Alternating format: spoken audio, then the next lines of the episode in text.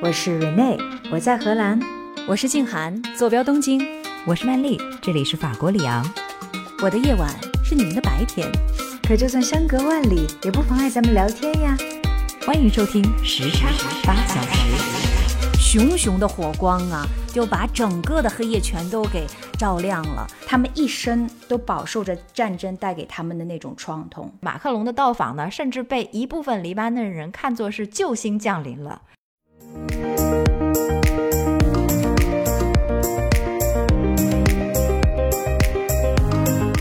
大家好，欢迎来到我们时差八小时。我是住在东京的静涵，我是住在荷兰阿姆斯特丹的 Rene，我是住在法国里昂的曼丽。大家好。上一期的话是我和瑞内两个人聊的电影啊，那你当时是在冲绳度假对不对？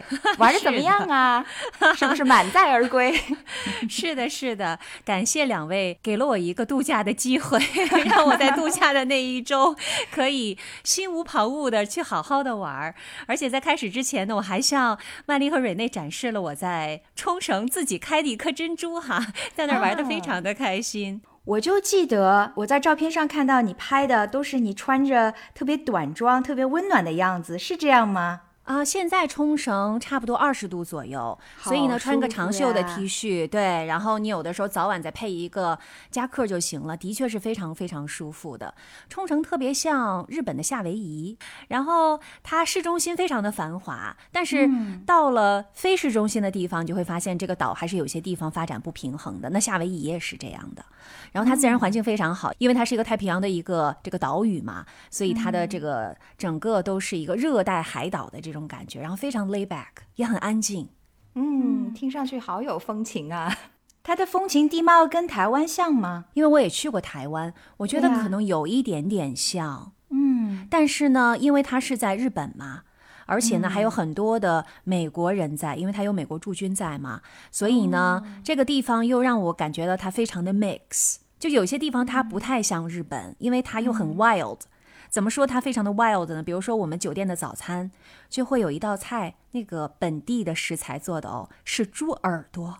因为 日本人是不太吃这种动物的 这种奇奇怪怪的地方的下水，对，这感觉就回到中国了。是，然后它的整个植物也都生长得非常的野生。你像日本人是很精细的，都会把他们的树啊修剪得整整齐齐的，还会有一个形状。但是在冲绳，我们看到的每一家每户的花园，你知道吗？他们那个花啊树啊都是任其野蛮生长。而且呢，它那个家家户户的房子上面都会有一个小的石狮子，也很像我们中国是吧？想起了苏州园林，嗯，对对对，门兽，嗯，我感觉它的意思应该就是镇宅。后来呢，我读了一些相关的一些介绍，他就说这个狮子呢是最早经过中国从埃及传过来的。然后他还对比了，说埃及的狮子什么样，中国的狮子什么样，然后冲绳的狮子什么样，这可能是一种说法哈。那语言呢？他们都是说日语吗？应该也说英语吧？嗯，他们说日语。当然那儿有很多的美国人，所以呢，会说英文的人也很多。你像我带着玩儿去旁边海边玩的时候，就路过了一个 playground。那里面都是美国军嫂，然后都是带着玩儿，他们就在那儿 互相的在那儿聊天，说的都是英文，孩子也都说的是英文。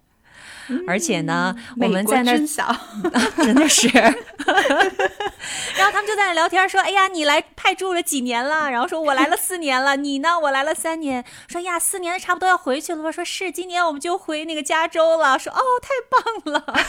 就聊的都是这些事儿，我在旁边偷偷偷听来着。那照你这么说的话，听上去冲绳是一个挺融合各个地方的文化还有人物的地方啊。啊，是的，我是觉得它的确是一个非常 mix 的地方，而且的冲绳它古上面叫琉球嘛，应该说古琉球这个国家流传下来的文化，可能也被一定程度的保存着，就是它的古文明。嗯，对，而且它又是一个太平洋的岛国嘛，那岛国其实又有他们的一些风情和相似点在。再加上这有很多的这个美军在海边走的时候，就能听见那个飞机，而且一定是军用飞机，那个轰隆隆的飞过去，但是只能听到声音，看不到飞机的样子。啊。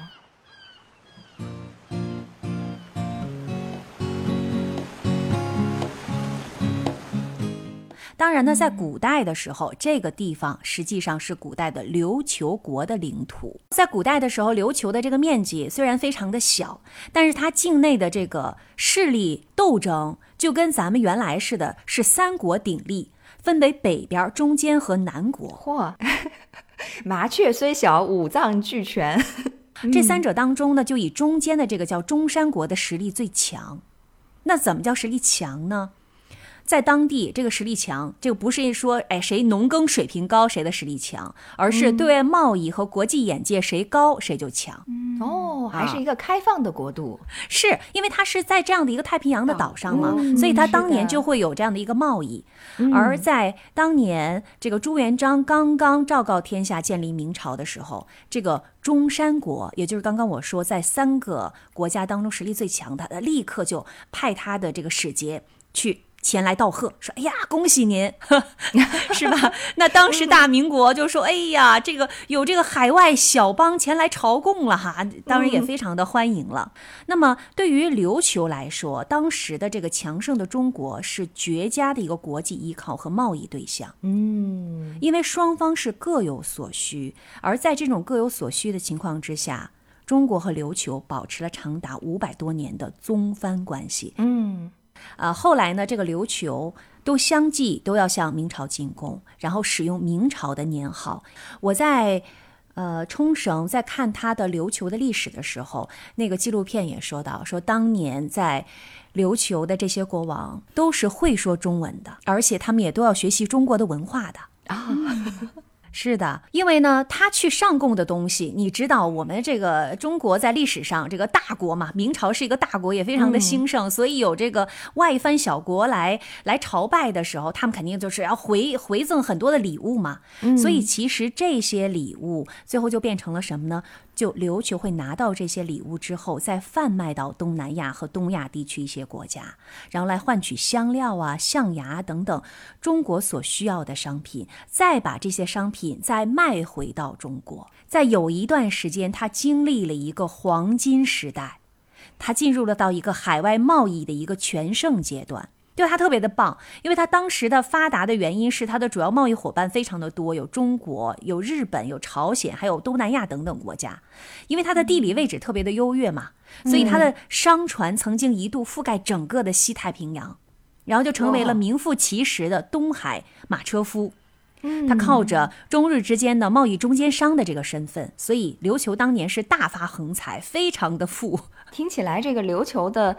这个马车夫做的很开心啊，但是我有一个疑问啊，景涵，我记得当年明朝不是有郑和下西洋等等事情吗？那我们明朝这么强大，为什么自己不去做这些事情呢？而是让琉球在中间倒一手？对我其实当时在看到琉球的这段历史的时候，我就有这样的疑问。后来我了解了一下哈，就发现他为什么他的转运贸易会这么的繁荣。首先呢，当然是得益于他自己的这样的一个体制和他的这样的一个地理位置。嗯啊，但是呢，当年在明朝的时候，中国有一个海禁的政策。这个也是另外的一个主要原因，也就是在明朝初年的时候，它一度是断绝中国和海洋的联系的，所以在海洋上几乎失去了中国人的身影。所以这个时候，琉球就得以崛起，填补了这个空白。那琉球作为中国的这个当时的藩国之一嘛。那么中国对他也是非常非常宽厚的，对他有很多的优待。当时的明朝政府哈就会扶持他的海上贸易呀，为他培养水师啊，还给他很多的船呐，然后免费给船，而且还出维修费用等等。所以呢，有了这个明王朝的庇佑，所以他的这个转运贸易几乎在当时的这个西太平洋领域就是一家独大的情况之下开展的。等于明王朝自己闭关锁国，但是把他们水师都外包给了琉球，是吧？是的，是的，是的。对，你说的太对了。从策略上来讲，这个很不明智啊。是呀，海上门户被另外一个藩国给给掌握着。当然了，是的，他应该还是很相信琉球的。当时明王朝，嗯，是的，是的。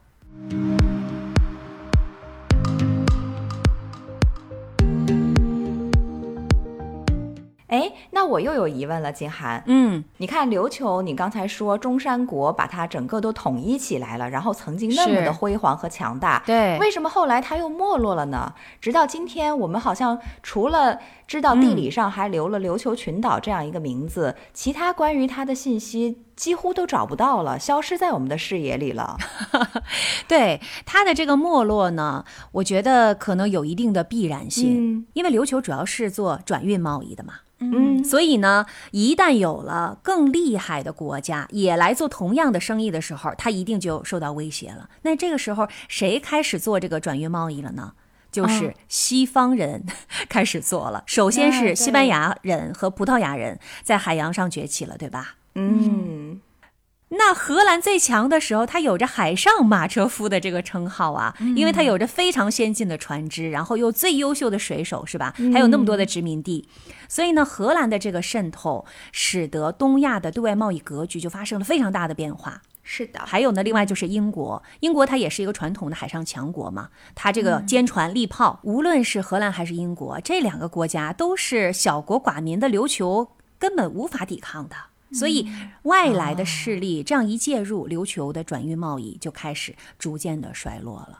而且呢，还有另外一个原因，在初期的时候，明王朝不是海上禁运吗？嗯但是呢，慢慢的，在明朝的中后期的时候，这个海禁政策其实就有点儿名存实亡了。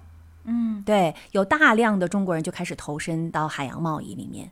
所以呢，你想想，中国人一大家都开始做的话，这个琉球海上贸易肯定就更不行了，对吧？所以当时的中国的这个海上的这些商人，他们就凭借着货物啊、地理啊、成本各方面的优势，迅速的在海上贸易打开局面。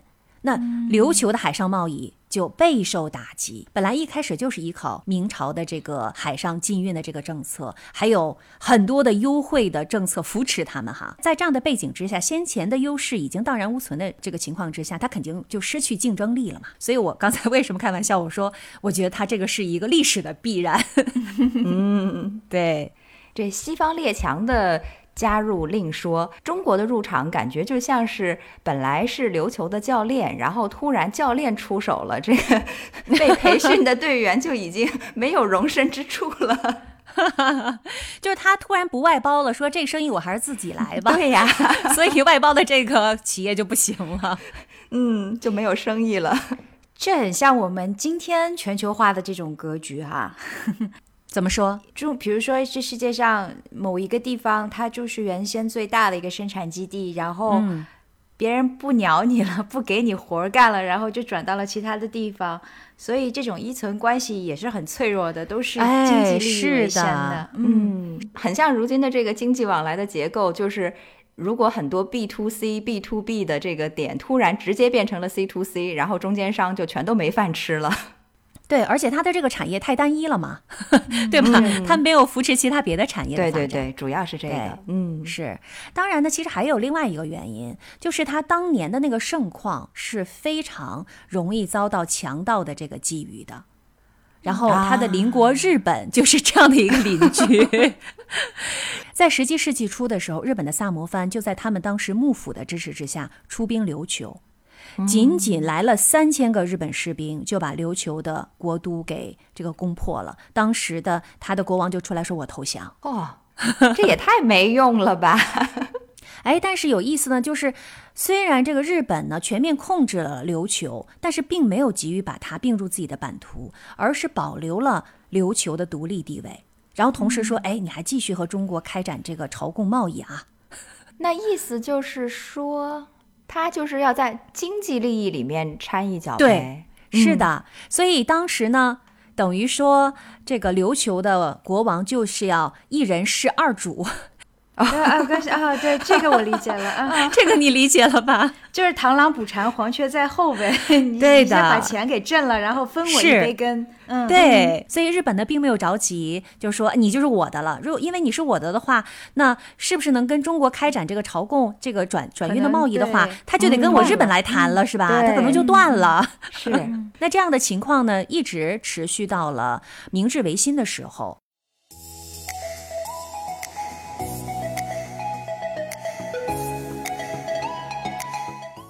哎，那静涵，琉球群岛曾经有过这么辉煌繁盛的这个时期，它有留下什么遗址吗？比如说建筑宫殿啊，或者是古文明啊？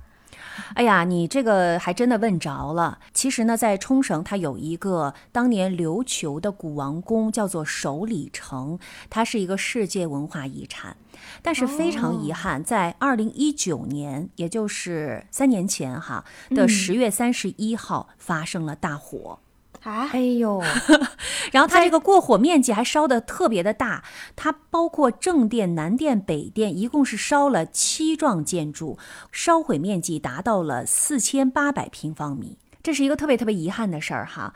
基本上我觉得主建筑都已经被烧毁了，只剩一些边边角角还留着。几个世纪的战争战火都没有把它消亡，没有想到现代 三年前的一场大火让它几乎全毁，哎，这太遗憾了。但是呢，我了解到首里城的它的一个历史，它是建于五百多年以前哈，它在二战之前就曾经遭遇过三次火灾，三次被毁，然后又三毁三建，再建之后呢，是一九二五年正殿就被指定为国宝了。然后他在一九四五年的时候，二战期间嘛，冲绳的战役他就再次被烧毁了。一九七九年开始正式修复，这次被烧毁的这个正殿呢，是在一九九二年之后陆续的重建的。你知道吗？从一九九二年修到了二零一九年，二零一九年的一月份刚刚完成，哎，刚刚完成啊！一月份十月末的时候又被烧毁了。而且那些建筑不但是花了数十年的时间，而且是耗资上百亿日元啊！这个肯定，嗯，哎呦，非常非常的遗憾。那当时刚刚修复成功的时候，就是二零一九年一月份修复成功的时候，那应该也个是也是一个盛世吧？你看到过那个皇宫的照片吗？至少是影像还有吗？嗯。去之前，其实我以为可以看到首里城呢。我心想说：“哇，琉球古王宫，而且受到了那么多中国文化的中国建筑的影响，那应该很棒，跟小紫禁城似的，是吧？”所以我是带着这样的期待进去的。而且呢，还有就是它有一个地方没有被烧毁，叫做奉神门。我从这个奉神门进去了之后，应该看到的就是正殿。这个正殿是非常漂亮的，它也是。复建在一九九二年，哈，它是使呃曾经是使用了冲绳岛北部和台湾的很多巨型的木头复原而成的一个纯木质的结构，然后它整个的朝堂都是富丽堂皇的。看这个照片上，我就是这样的一个期待。结果进去了之后，你们知道吗？我看到的就是对一片废墟。哎呦！那经过这两三年的时间，日本呢，他们已经把很多的废墟都整理出来了，所以能看到的是什么呢？就是一边儿他们是正在维修施工，就是没有停，嗯，但是呢，同时另外一边儿他们非常细心的把很多的残片都整理出来了，然后旁边放放着对比图，比如说我看到一根长长的铁丝，我说这什么呀？就是一大铁丝嘛。那旁边放着这个对比图，一看原来是它其实是那个龙须子，然后旁边还有几片瓦片，一看哦，原来是龙的鳞片，就是它都是在正殿的上面都有龙的这个标志嘛，被烧毁了之后就剩下这些残垣断壁了。是的，然后有两个石头的龙的柱子，虽然过了火，但是因为它是石头的嘛，所以保存了下来。所以看到那一幕，哎呀，我当时是非常的唏嘘。嗯，哎，这跟我去雅典卫城的感受是一样的，就是你会想象中，你知道雅典卫城长什么样，所以你会想象中你会看到的是一堆石柱子，然后旁边也有好多。好多放在一边的一些就是散落的这个 debris，就是遗迹，然后都标着号。你再去看它，就是用电脑影像来恢复的，就是当年雅典卫城的这个原样的时候，你就很唏嘘，你会觉得天哪，这就是它原来应该有的样子，而我现在看到的就是一堆废墟。对。是，但是呢，你想那个雅典卫城毕竟是年代久远，可是我们这个呢就感觉很近，这个就让我想到了几年前我去巴黎的时候去看那个巴黎圣母院，我就有同样的感觉，我就觉得 哎呀心疼啊，你就觉得是的，你看我们人类的共同的遗产哈，它当然是。巴黎的，是法国的，它是日本的，但是它同时也是我们人类文化的一个共同的世界遗产嘛。但是，一场大火就可能把人类花费了几十年、几百年，甚至几千年积累下来的珍宝瞬间的烧毁，嗯，特别的可惜。对。千年文明毁于一旦呢？嗯，对，从来都是破坏容易，建设难。刚才我不是说了吗？这个首里城它曾经是呃被登记为世界遗产。那它是两千年的时候，以首里城为代表的琉球王国的城堡和相关的遗产群被登录为世界遗产。它的世界遗产的部分其实是它的城墙和基座的部分。所以这次的火灾，我当时就想说，哎呀，那这这个大火烧完了之后，是不是它就得从世界遗产里撤出来了，是吧？对吧？应该不会吧？对，因因为还好，世界遗产当时登陆的部分是城墙和基座的部分，所以这次火灾不会对它的世界遗产的登陆状况有影响。它的火灾呢，烧毁的是它的重建的建筑，基本上呢都是根据历史上的资料，然后一个修复再现的一个木造的结构。但是即使这样，也具有非常高的艺术价值。而且最主要的是什么呢？正殿和其他的这些建筑当中，它有很多的一些文物都被烧毁了。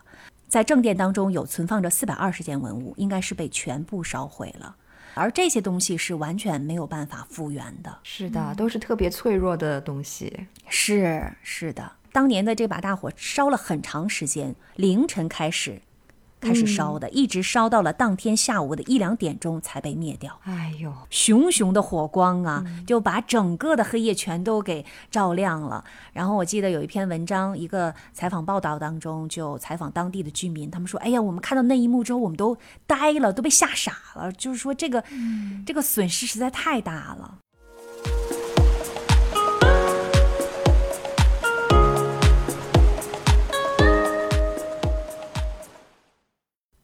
哎，静涵，我想到一个问题呀，因为你刚才提到了你在冲绳玩的时候，看到当地有很多这个美军的驻军，那我就好奇了，好像他们的由来应该是要追溯到二战时期，对不对？二战的时候，冲绳那边也受到了波及吗？冲绳人在二战当中绝对是经历了一场噩梦。因为当年盟军登陆冲绳之后，就和日本军队发生了非常激烈的战争，持续了八十二天，叫做冲绳岛战役啊，被认为是二战太平洋战场上伤亡人数最多的战役，双方军队死伤了近二十万人，还有不计其数的冲绳民众在这场战斗当中丧生。嗯，哦，那看来它还是一个主战场。嗯。那么后来，在这个二战结束了之后呢，美军就开始暂时的接管这个地方。那现在呢，美军基地是约占整个的冲绳的陆地面积的百分之二十。嗯，所以呢，你就可以看得出来，这个冲绳当地人对美军的他们的这种心态和这种态度。但是另外一方面，为什么说复杂呢？另外一方面。他们也其实确实切实的感受到了美军带给冲绳当地的很多的一些现代化的科技的一些基础设施啊等等，也帮助这个地方一定程度的繁荣。所以现在的冲绳呢，呃，就是这样的一个非常 mix，然后又有一点矛盾心态的一个地方。从最古老的古时候的一个独立的国家。是吧？然后又到了，成为了日本的一部分，然后再经历了很多的曲折，又回到了日本。我们在那儿晒太阳、去海滩玩的同时，但是实际上也可以有很多的一些不同的、丰富的一个情感感受的一个地方。嗯嗯嗯，还是很值得一去的，很多元化。嗯，对，非常多元化。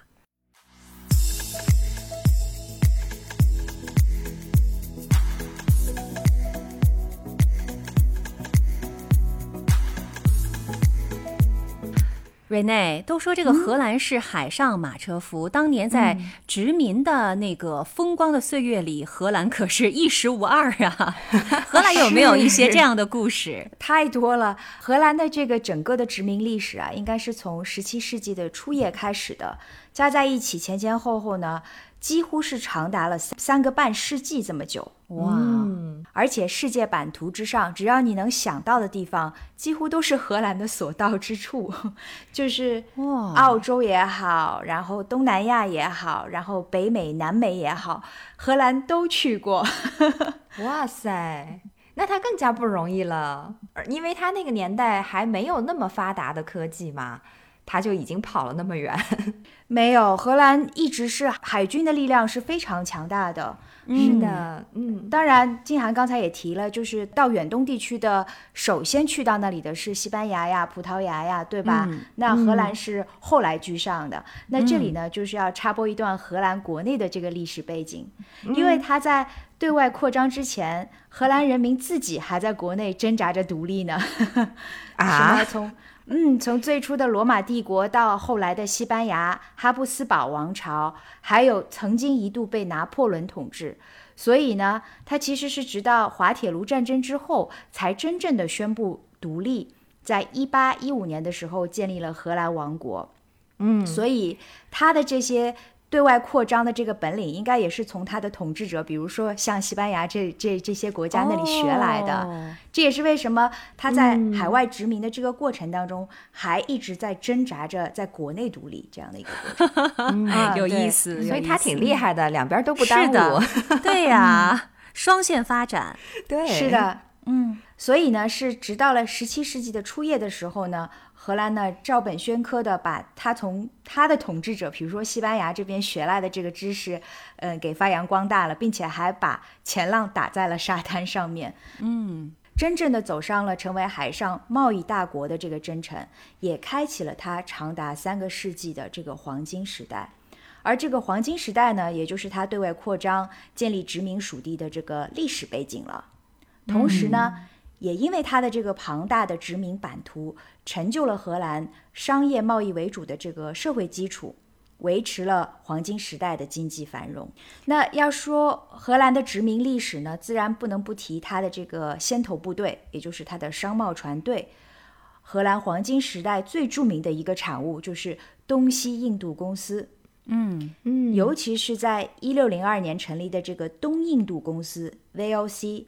它除了是世界上的第一家股份有限公司、第一家跨国公司，并创立了世界上第一间的证券交易所呢，它还在荷兰整个的开拓疆域的这个过程当中享有垄断特权。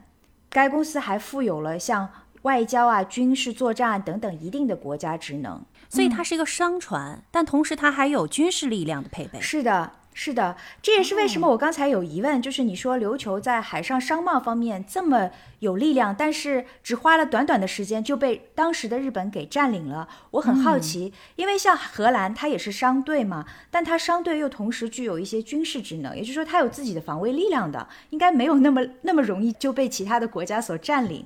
这可能就是不同的民族个性吧。嗯，也许是的。嗯。所以，我接下来要介绍的几个荷兰殖民地呢，都是由东西印度公司建立在位于这个航路要塞上的地区。嗯，我想大家比较熟悉的，包括我们以前在节目中也有介绍过的，就比如像台湾啊、纽约啊。但是我今天呢，想要介绍一些比较冷门的例子，说出来名字你可能都惊讶，原来这些地方和小小的荷兰还有过一段过从。嗯嗯。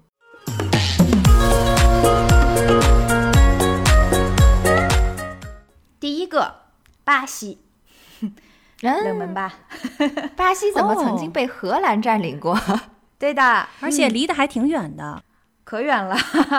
那大家熟知的呢，应该就是巴西和我们的澳门一样，曾经是葡萄牙的殖民属地。对啊，它直到现在官方语言都是葡萄牙语啊。对的。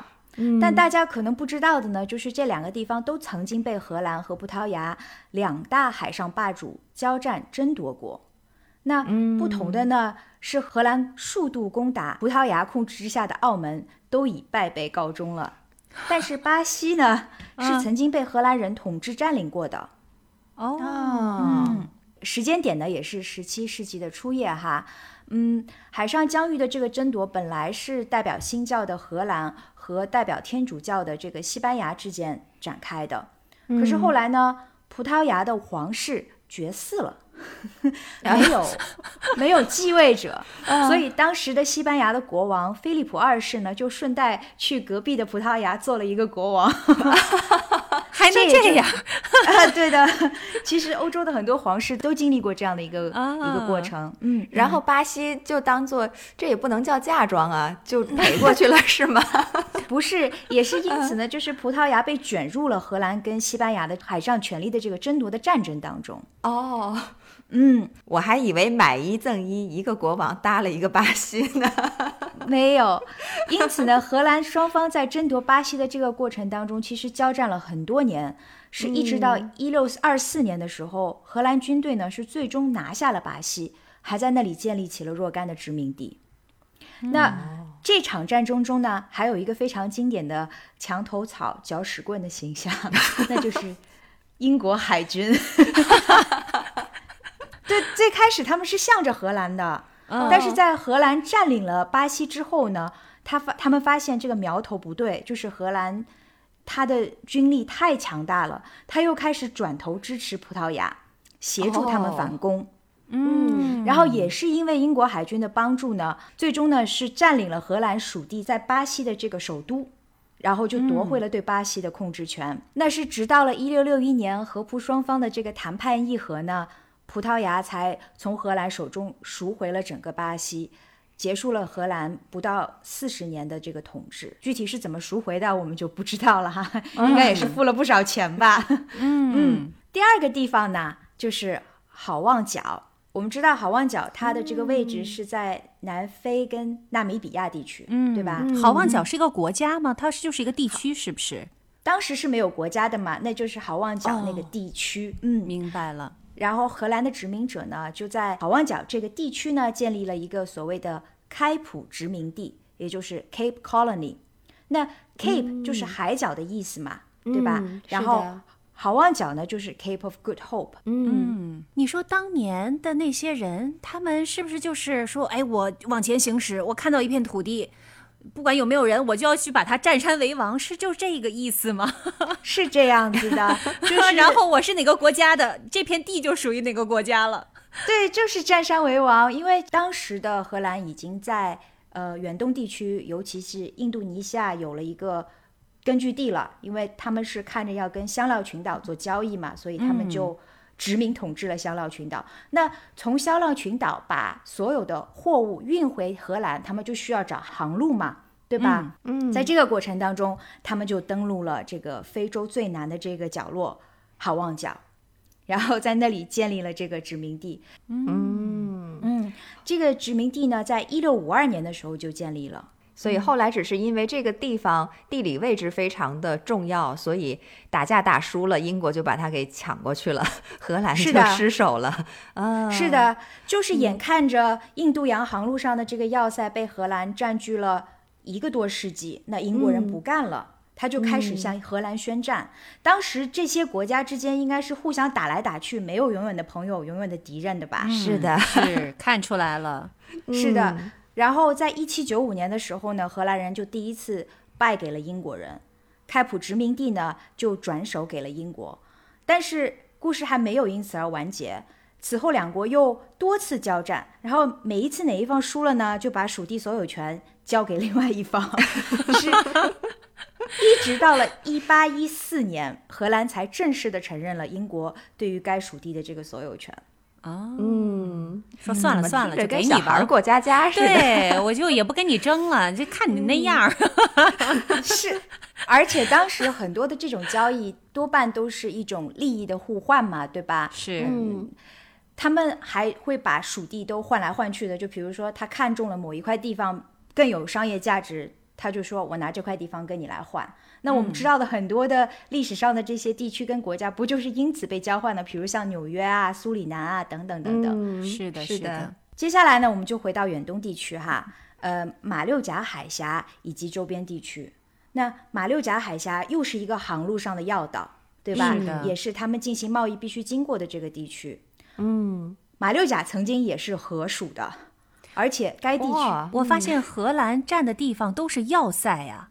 哎，对的，非常的聪明，所以我说，就是这就是送商队出去的这个好处，就是他们就是脑子里面都是利益为先，哪个地方对于他的这个航路运行有有用的，他立马就站下来了，不加思考。嗯，而且荷属马六甲其实是该地区被外国势力控制的时间最长的一个时期，一直从一六四一年延续到了一八二四年，近两百年的时间，这么久。嗯，河属的马六甲是一个什么样的社会形态以及社会的风貌呢？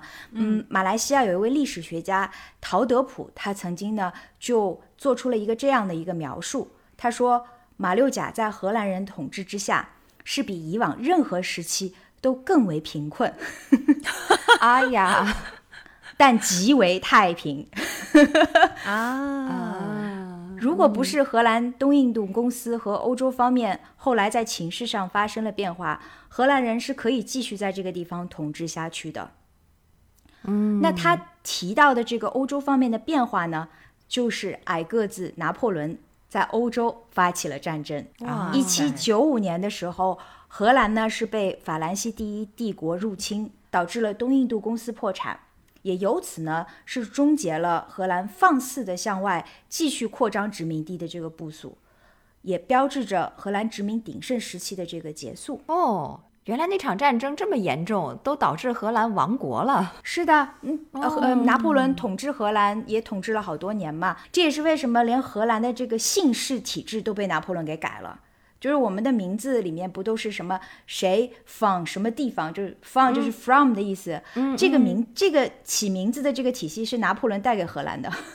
哦，是这样，所以他改变了整个荷兰的姓氏体制。对的，这个影响还是蛮大的。嗯。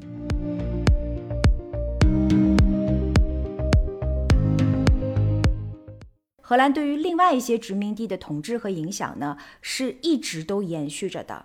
那这边呢，我就要提一下印度尼西亚，因为印度尼西亚被荷兰统治的时间呢，应该说是荷兰殖民统治之最了，是从黄金时代一直延续到了二战之后，也就是说前前后后一共三百多年。嗯，那我们都知道，印尼啊是万岛之国，那最初东印度公司殖民印尼呢，就是因为他看中了各个群岛独特的这个香料资源。而香料贸易呢，也使得东印度公司就捞到了他发家的第一桶金。一六一九年的时候呢，荷兰占领了雅加达，改名为巴达维亚，并以此为据点扩张香料贸易的这个网络，就是他介入到了这个呃琉球王国的这个呃贸易的网络里面。是的，他是花了不到五十年的时间，就在远东架构起了这样一张北至日本。南达爪哇，然后遍布印度洋和东太平洋海域的这个贸易的网络，太厉害了。这个荷兰人在历史上的这个海上贸易实在是太厉害了。而且他作为这个殖民者的野心，为达目的不择手段的这种呃企图心啊，在他对于香料群岛的这个统治中是昭然若揭的。举个例子哈，丁香树的果实是当时香料的一种主要来源。当时荷兰人占领的一座岛屿呢，叫做安茹岛，它就是丁香树的主要产区。嗯，而为了维护自己的这种垄断地位，也顺带着排挤他的海上宿敌葡萄牙、西班牙，荷兰人呢就把安茹岛以外的丁香树全部都砍了。嚯！所以就是他之所以能够 在那个地区获得这么大的成就，嗯，跟他的这种不择手段也是有关系的。嗯，那在这三百年间呢？地方性的独立反抗斗争其实也从来没有停止过，但是摆脱殖民统治的道路对于印尼来说走的却并不容易。这个国家的这个独立运动呢，是从一九零八年开始形成了一股真正的浪潮。期间呢，印荷双方，也就是地方军队和殖民者之间呢，发生了许多次充满着血腥的武装冲突，还曾经触发过两次重大的国际外交干预。嗯。到了二战的时候，荷兰在欧洲陷落了嘛，被德国占领。而当时呢，日本就入侵了印尼，荷兰军队在本国就自顾不暇，也没有办法去兼顾远东战场，就只能将印尼拱手就让给了日本。而而一九四五年，日本占领末期时代下的印尼呢，就发表了独立宣言。但是二战结束之后，作为中祖国的这个荷兰。又找回了七里，因为他国内又解放了，他又回到了印尼，跟在当地跟印尼进行了长达四年的战争。呵，是吗？啊，二战之后他还想要继续统治印尼？是的，哇塞，是直到一九四九年年底的时候，荷兰才最终承认了印尼的这个主权独立。嗯，哦，这么多年过去了，对于印尼的这个殖民统治啊，其实依然还是荷兰社会供人不讳的一段黑历史。嗯，也还是在持续的进行这个系统性的反省。那国王呢，在二零二零年的三月初，也就是只是两年前嘛，访问了印度尼西亚。他还在当时的这个声明中呢，说到了这样的一番话：他说，我要对荷兰在过去那些年的过度暴力表达遗憾和歉意，并且呢，是向一九四五年印尼宣布独立之后，荷兰军队的这个镇压屠杀反省。嗯，所以你看，直到近几年了，我们还在说这个话。其实荷兰也赔了不少钱的，在这件事情上面。嗯，国王过去说这番话没有被扔臭鸡蛋吧？没有。但其实怎么说呢？就是在战争的问题上的反省，这不单单只是对于印尼人民应该表达歉意，因为其实这件事情在荷兰社会的国内也是有很重大、很重大的影响的。因为当时被送往前线的这些荷兰的年轻战士们，曾经都是少不更事的。对很多人现在还在世哈，因为你想是一九四五年到一九四九年的时候，没有太久。嗯，不是，嗯，这些孩子们回现在不能叫孩子了哈，但他们回到国内之后，他们一生都饱受着战争带给他们的那种创痛。是的，战争我觉得带来的痛苦其实是双方的。嗯，是的，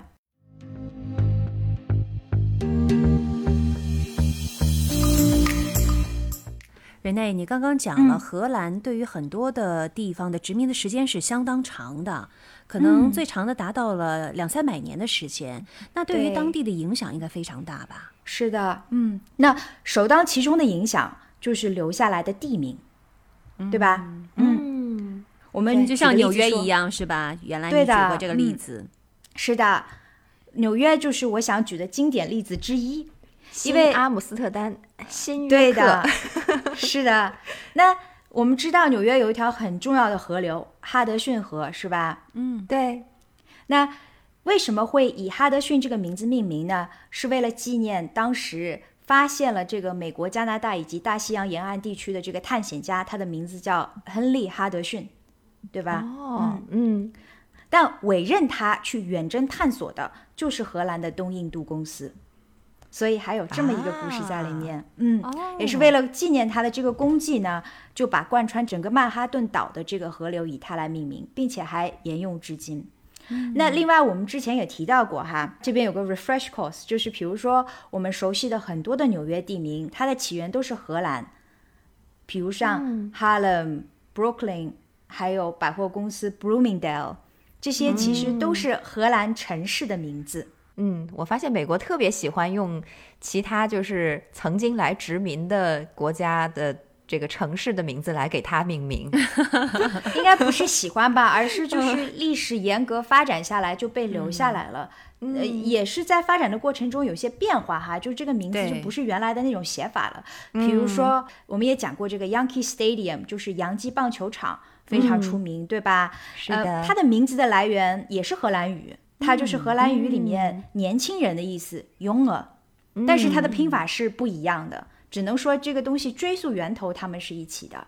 嗯，是是是。当年的殖民者因为太想家了，所以就把新的地方都取上了自己家乡的名字嘛。嗯，是啊，嗯，当然我刚才也提到了一点，就是荷兰的版图是扩张到了地球上所有能找到的地方，他们都去过，对吧？嗯，其中有一个就是澳洲，新西兰这个名字 New Zealand，嗯 Zealand 这个名字其实是荷兰的一个省。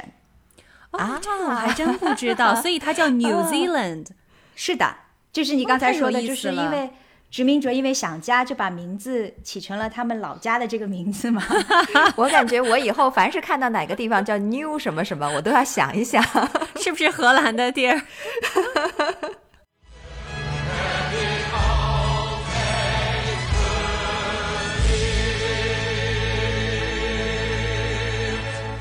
哎呀，瑞内，我刚才听你侃侃而谈荷兰一路走过来的殖民历史啊，我发现了一个问题，就是荷兰人这个手段真的是非常的强硬啊。是的，嗯，在海外留下了很多很多的黑历史哈。嗯，我觉得法国不会差到哪里去吧？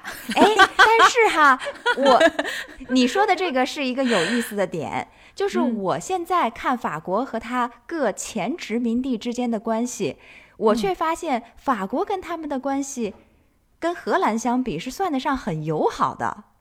就是你怎么说呢？嗯，我不觉得是，你不觉得吗？虽然没有。很多报道上面都讲，就是关于法国怎么样，应该怎么样给那些非洲国家赔款，这些新闻我一直都听到，无时无刻不在冒出来的啊。是的，要钱他们当然是要的，但是你看啊，从另一个方面，那因为那是实实在在的利益啊。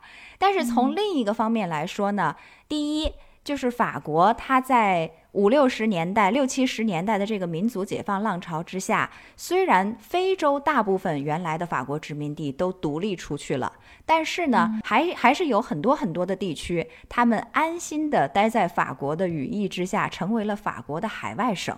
就是说，法国至今仍然保留着最多的海外领地。二战后，它是保留了十四个地方，遍布非洲、南美等地。比较出名的就有像法属圭亚那呀、波利尼西亚呀这些地方。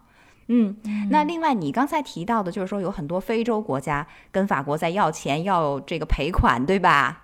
但是呢，事实上很多名义上这些已经独立了的非洲原法国殖民地国家，还是暗搓搓的跟法国维持着一种特殊的法非关系。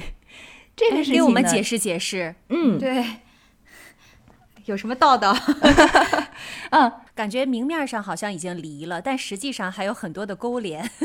对，他们有很多的藕断丝连。这个是为什么哈？这是因为啊，法国一方面呢，它是在当初殖民的时候，就从各种殖民手段上面给这些国家打上了深深的烙印，使得这些国家呢，对于法国有着深深的依赖。然后另一方面，法国自己出于它种种的实际利益方面的需求，它也需要这些国家对它有所依赖，所以他们相互之间呢，就构成了这么一个长期的法非特殊关系。曼丽，你说的这个打上法国的烙印是指什么呢？哎，静涵的这个问题问得非常的好哈。这个烙印指的是什么呢？第一，你看，在法国去。征服包括非洲和远海岛屿的一类地方的时候啊，那是在几百年前了吧？那个年代里面，在那些地方，原本就连稳固的国家主权机构都不存在的，像今天的这个国家概念啊、边界领土啊，甚至这个国际地位啊，这根本就是不存在的。那恰恰就是殖民者，像法国这样的国家，他从母国把以上的这些概念都带入了进来。所以呢，这个如果说没有法国统治的这个广大非洲地区，可能后面也不会出来突然冒出这一大批的国家。其实这都是当年的这些殖民国，他们各自圈了一块地，然后就给这块地界定了它的边界呀，然后谁管哪一块儿啊，等等等等，然后就形成了他们国家今天国家的这个雏形。嗯嗯，然后第二个呢，作为母国的这些欧洲国家。也很快的就发现，他们自己是必须一直是贴钱去养这些殖民地嘛，至少在最开始的时候，因为你要开发这些地方，对吧？包括基础设施建设啊、义务教育普及呀，还有军政部门的开支等等等等。所以在二十世纪五十到七十年代的独立大潮里面呢，很多那些被殖民的地方就觉得它其实并没有独立建成国家和政府的能力。在法国殖民地里面呢，就是这样的一种情形。这些国家发现，它一旦脱离了法国构建的经济体系呢，当地的收入就会立刻锐减，人民的生活呢就得不到保障。而且另一方面呢，如果没有法国去给他提供国防保护的话，当地的人就连自己的基本利益可能都会无法维护。但是养军队又是一件非常花钱的事情，所以呢，这些地方就有一些就选择干脆我还是留在法国内部做海外省吧，这是最划算的一笔买卖了。好，这是第一个原因。那第二个原因呢，就是法国它当年在殖民地的管理手段呢，也是很有技巧的。它就让这一些被殖民的国家很难培养出他自己的当地的本土精英。这样的话呢，法国的殖民地他们就不太容易脱离母国而自己独立自治。你是说他都是外派吗？他不用？对，你看，一般而言啊，很多殖民地的管理制度呢，都类似母国的制度。那英国它是一个什么样的方式？英国它比较重视地方的自治权利，它是一个可以说是小政府的属性。那在行为模式和思考上面呢，都偏向自由主义居多。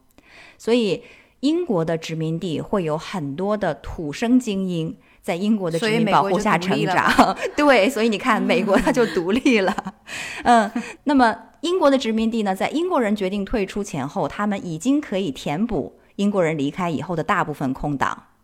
但是法国的殖民地管理制度就很难去培养这样一批独立的本土精英。呃，法国的国内政治就是一种强化中央而弱化地方的，是比较典型的大政府的拥护者。在行为的模式和思考上呢，也偏向于这个大陆君主模式居多，所以法国人就外派了很多他的官员去殖民地任职。他们不仅控制上层，也会进入关键的中层，甚至呢还会渗入基层的职位里面。一方面是培养不出土生精英，另一方面呢，即使他培养出来了那么一两个加入了法国的殖民地体系，但是他也只是庞大的这个政府机器上的一颗螺丝钉。法国人一旦撤退了。他们就很容易整个体系出现空缺，甚至是瘫痪。所以，我们也可以看到很多曾经被法国殖民的国家呀，在独立以后呢，就陷入了各种麻烦。哪怕是像叙利亚、北非，还有越南这种曾经有过古老的文明体系作为基础的地方，但它也在法国人离开。二十到三十年里面呢，就发生了很大很大的社会革命，然后原有的文明体系呢，也被这个大量的替代啦，或者是摧毁啦，所以后面呢，可能他们国内的情形就。不是很好，所以看来法国他们用的方式就是直接总部空降哈。英国用的方式可能是加盟店，就是你独自经营，然后法国就是直营店是吧？对呀，直营店，而且我都是总部的，直接派人来管理。是的，统治，嗯。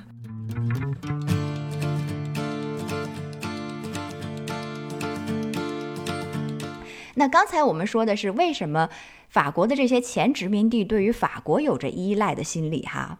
那反过来说呢？法国又为什么要执着的去维护它和它的前殖民地的这些特殊的关系呢？也有几个原因。对，一个是利益驱使，法国它是非常难以放弃在它的各个前殖民国家的既得利益。第二个呢，就是其实这些殖民国家呀，也是法国大国地位的象征和支持。因为法国它一向自诩为它是欧洲的头号强国嘛，但事实上呢，自从普法战争，特别是两次世界大战之后，法国的国力是在逐渐衰落的。那有的时候它都会被嘲讽为是已经是二流强国了嘛，不是一流的强国。但是法国它就会心有不甘。他就想说，我要在国际舞台上继续扮演一个大国的角色。嗯，而法国如果说他在包括非洲他的前殖民地国家，然后包括像我提到的，他在这个中东远东，像黎巴嫩啊，还有亚洲像越南啊这些国家里面维持一些他的影响力的话，那就可以确保法国它在国际上还是有着一个非常高的这个大国地位。嗯。这有点像英国还不停的想要去维护它的这个 Commonwealth 是一样的概念，是吗？对呀，就说里子能丢，面子不能丢。是的，嗯，他们都是有着一个非常共通的心理哈，就是这个心理就是保持着一种家长的心态，不管是出于历史因素也好，还有文化因素也好，法国呢，它本身就有比其他西方国家可能会更为强烈的。一种普世心态和家长心态，他自认为他是有责任要把法兰西等西方世界的先进文明去传播到落后地区的。那可能对于某一些这个非洲国家或者是比较落后一点的国家而言呢，这份责任感就更加强烈一些。嗯，使命感太强。对，这朵昨日的黄花还自视很高，使命感很强。对对对，是的。我觉得瑞内说的这个太好了，这朵昨日的黄花，形容的太到位了。嗯，但是在某些特殊的情况下呀，昨日黄花有的时候还是挺吃香的。怎么说？有一个例子哈，我举给你听，就是黎巴嫩的例子。黎巴嫩这个国家呀，以前我都没有注意到它和法国之间的联系，但是它走进我的视线呢，是因为你们记得吗？在二零二零年八月的时候，黎巴嫩的首都贝鲁特港口曾经发生了一起剧烈的爆炸事件。对，对的。那当时的爆炸呢，是几乎把贝鲁特港夷为了平地，有两百多人死亡，七千多人受伤，对，还有很多人失踪了。那当时看起来呢，就是一起爆炸案了。当然，也有人说是什么军事攻击啊、恐怖袭击啊等等，但是那些说法都没有得到证实。总而言之呢，这场爆炸之后，黎巴嫩国内是一片混乱，政府惊慌失措，人民呢也极度不满。那这个时刻让我感到特别意外的是，我发现法国的新闻频道里边以超乎我想象之外很多倍的强度、密度还有深度，在报道关于黎巴嫩的一切。哦，就是他们非常关心，对他们非常关心黎巴嫩。然后呢，我又进一步发现，黎巴嫩这个国家也很有意思，他居然第一时间就向法国求助，希望法国出面来指导，甚至是领导黎巴嫩的当局。而法国总统马克龙呢，也是第一时间就奔赴了贝鲁特，他也成为了爆炸事件以后第一个拜访黎巴嫩的外国元首。那你们要知道，二零二零年夏天的时候，法国自己还正被这个新冠疫情闹得鸡飞狗跳的，他居然还有闲心去管黎巴嫩的闲事儿，感觉是真感情啊！对呀，所以我当时就很好奇，我说这个黎巴嫩跟法国到底什么关系？为什么？对，为什么法国 这么热心于帮助黎巴嫩解决人家的国内事务？对呀，对。后来我一查就知道了。原来黎巴嫩，它在第一次世界大战结束以后的几十年时间里面呢，一度是成为了法国的殖民地。当然了，当时这个说法是叫做法属叙利亚托管地，但是实际上就是殖民地。那么法国在当地是深耕了二十多年，使得法国的语言呐、文化呀，包括它的财政还有行政系统，都在当地留下了深深的烙印。哦，那么。二战结束以后，虽然叙利亚和黎巴嫩都趁着这个世界各国独立的风潮，也摆脱了殖民地的身份，但是母国的影响力并不是因为他们独立了就可以一朝一夕消失的。比如这些国家依然以法语为必修的语言，甚至有人认为，就是说法语的还是高人一等的那种感觉。对对对，那另外呢，他们国家的财务也还是会得到法国很多的支持。嗯，也因此，这次贝鲁特的爆炸事件一出，就像一根导火索一样，连锁的反应把这个黎巴嫩人长期以来对于他们的政府贪污腐败、百姓生活困苦等等这个陈年的旧怨呐，全都炸出来了。那黎巴嫩政府其实是在爆炸过后立刻就陷入了危机，所以也导致了他忙不迭地向曾经的母国来求救。而法国呢，他就也当仁不让的觉得自己仍然有这个母国的一份责任嘛，就义无反顾的去了。哎，你别说，这个还真的是挺仗义的哈，就是说担当的哈。对对，是啊。当年虽然有过这些过往，虽然我们现在呢都是独立的国家了，但是你出事儿我还出现 啊。是马克龙到了贝鲁特以后，他就立刻的就实质性的给。贝鲁特灾区提供了这个重建的援助，那另外呢，他还帮忙调停了政府和民众的关系，也是在他的斡旋之下，爆炸案六天以后，黎巴嫩的总理就率领着整个内阁引咎辞职了。为他们的过失，就是说我来负责任嘛，对，所以这也算是为黎巴嫩的人民做了一些实实在在的贡献吧，给民众有了一个交代。而且最有意思的就是马克龙的到访呢，甚至被一部分黎巴嫩人看作是救星降临了，他们会甚至希望法国能够协助黎巴嫩进行革命，然后带领黎巴嫩进入一个新的篇章。又革命，对呀，国家就没有停止过革命。他们希望一个外国的领导人帮助他们自己闹革命。是的，这个闹了革命的结果会是自治吗？关于这一点，我觉得其实是黎巴嫩人想多了。嗯，自己的事情呢，还是要自己解决。但可以看得出来，他们国内的百姓对于当届政府的，就当时那届政府的这种愤懑，已已经都扑出来了，必须要去有一个发泄的场所，有一个这个体制的改革了，不然的话不行。嗯，对，而且对于法国的这种好感度和信任度是相当的高的啊。对，这一点是当时让我觉得特别惊讶，就是没有想到的一件事情。嗯，所以刚才这个呢，就是关于黎巴嫩和法国之间的恩怨情仇哈。嗯嗯。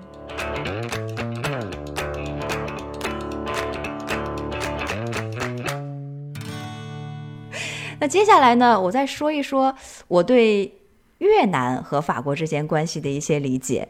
嗯，为什么会注意到越南呢？是因为我在法国也见到了很多越南的元素。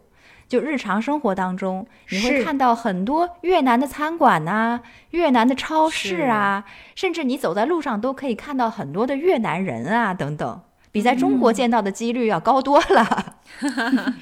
我刚想说，在巴黎的时候留下印象很深的就是越南的米粉店，啊啊，对，很正宗的，可好吃了。嗯，而且越南菜里边也有很多法餐的影子。没错。确实是这样，因为从一八八七年到一九五四年的这个日内瓦协议里边的越南就是法属的印度支那的一部分。那这个法属印度支那，它是一个殖民地的概念了，它也包括老挝和柬埔寨。那么即使是现在，嗯，在整个的越南地区呢，还是很容易找到法国人的影响力。就刚才静涵提到的这个烹饪就是其中之一。越南很多的主食其实都是法国菜肴，当然可能会经过一些本土的这个 localize 还有改良哈。但是呢，你即使是今天还能够在越南常常见到什么煎蛋卷儿啊、法国的长棍面包啊、羊角面包啊，还有各种黄油。然后法国影响到越南文化的呢，还有它的语言。虽然从这一方面来说，可能中国话对于越南语言会有更大的影响力哈，但是任何对法语有基本知识的人都会在听到越南人说话的时候呢，常常哎会听到一些他们非常熟悉和亲切的单词，比如奶酪啊、领带啊、黄油啊、面包啊、父亲啊、啤酒啊等等 这一系列的词语都是法语单词的语音，就是说外来词都是。那还有呢，就是在某些越南城市里面啊，它的建筑物也和法国的建筑高度相似，可以说是仍然有着法国建筑的精彩典范。其中比较引人注目的呢，就有河内的歌剧院、西贡的巴黎圣母院大教堂，以及大乐的周围群山当中的很多殖民地的别墅，还有豪宅，它们都有着法国建筑的影子。甚至即使在今天呢，富裕的越南人，他们仍然会选择去建造具有法国建筑特色的别墅，就感觉它和其他别的东南亚国家就有很大的区别。它里边有很多的一些法式的风情，法国的浪漫在里面。是的，嗯，那我前面列举的这几点法国对越南的文化影响呢，大家在明面上可能都比较容易看到哈。那最后这一点可以说是法国对于越南的默默贡献，是润物细无声的 那种，就是法国在越南留下了至今仍然在使用的很多现代的基础设施。那其中最无名英雄的一个呢，可能就是法国留下的卫生系统了。特别是在胡志明市哈，有人曾经猜测过说，如果没有法国的这些基础设施建设呀，像胡志明市这座拥有近千万人口的城市，将会非常非常的 smelly，就是闻起来可能就不太那么令人愉悦了。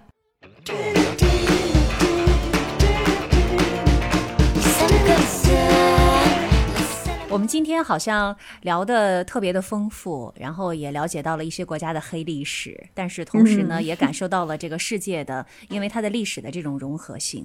但我觉得不管怎么样，每一次出去走一走，总会有一些新的收获。是的，是啊。哎呀，这期的内容真的是好多好多的知识点，听得我都停不下来了，像一堂地理和历史课。是啊。殖民时代在人类发展的历史当中占据了好长的一大篇幅哈。正面的看呢，它是开拓了疆域，然后形成了社会早期的这种全球化的模式。但是从反面看呢，它又在远征殖民的这个过程当中，带去了无数的残酷杀戮啊、剥削、压迫呀、漠视权利等等的不堪片段。那我们是现在已经走过了这些年代，翻篇儿了，才可以比较客观辩证的去看它的一个一体多面哈。那前史精鉴，只希望我们在拥抱全球化带给我们的各种便利的同时呢，也能够多一些心力去减少它的这个负面影响，避免不必要的这种错误和伤害。嗯嗯。我记得上中学的时候，哈，咱们曾经学过古文《孟子》里面有一句话，叫做“欲民不以封疆之戒，故国不以山溪之险，威天下不以兵革之利”。